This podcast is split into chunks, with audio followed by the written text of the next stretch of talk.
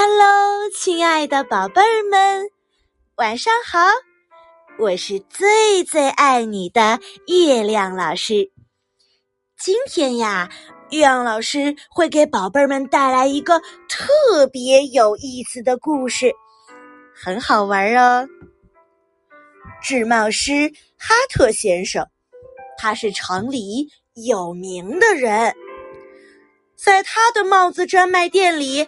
满满的摆着各种各样的帽子，有用布缝的，有用草编的，还有的带着羽毛呢。一天，哈特先生收到了公主的来信，请他到皇宫里去走一趟。原来，为了出席一年一度的盛大的舞会。公主要向他定做一顶与众不同的帽子。临走前，哈特先生叮嘱年轻的小侄子：“阿杜尔，我得外出一趟，你呀，可要好好看着店铺啊！记住啊，千万别碰任何东西。”哈特先生刚出门，小阿杜尔。就把他的告诫抛到了脑后。他在这儿翻翻，那儿找找，哇，遍地都是宝啊！有可以乔装打扮的帽子，有演杂技用的帽子，还有玩球戴的帽子。真没想到，一顶帽子还能玩出这么多的花样来。突然，小阿杜尔在衣柜帽的顶上发现了一顶高高的黑色的帽子。嗯，我还从来没见过这种帽子呢，看起来跟个烟囱似的。为什么要把它藏在衣橱顶上呢？阿杜尔一边自言自语的嘟囔着，一边。把帽子翻了过来，他好奇的盯着帽子，看了好久好久。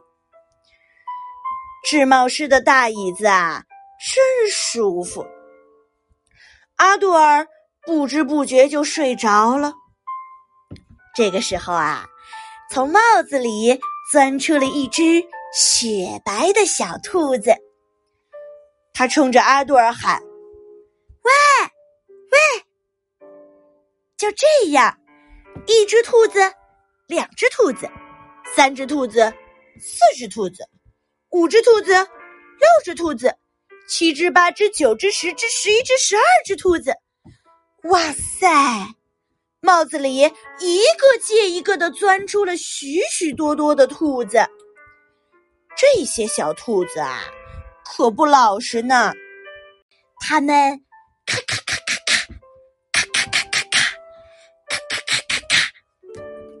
起了帽子来，叽叽叽叽叽叽叽叽叽，摇起帽子来，滋嘶嘶嘶，又撕起帽子来。真没想到，一顶帽子可以玩出这么多的花样。叮铃叮铃，叮铃叮铃叮铃，门铃响了，阿杜尔一下子被惊醒了。睁开眼睛的一瞬间，阿杜尔被惊呆了。天哪，这怎么回事？叮铃铃，门铃又响了起来。小阿杜尔打开门，进来的是隔壁鲜花店的老板娘。你好啊，阿杜尔，我是隔壁鲜花店的，我猜。这个小家伙应该是你的吧？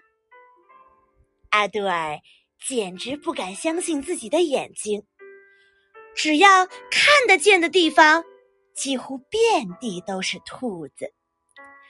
停车场、公共游泳池、电影院、摩天大楼的顶上、电脑上、自行车上。门前、门后、窗帘里、冰箱后，还有锅里、鞋里和公共汽车里，甚至连地毯下、隧道里和汽车里边，到处都是兔子。就连天上都有呢。你看，天上正在飞的那架飞机，在飞机的翅膀、机头、机尾都蹲着一只兔子。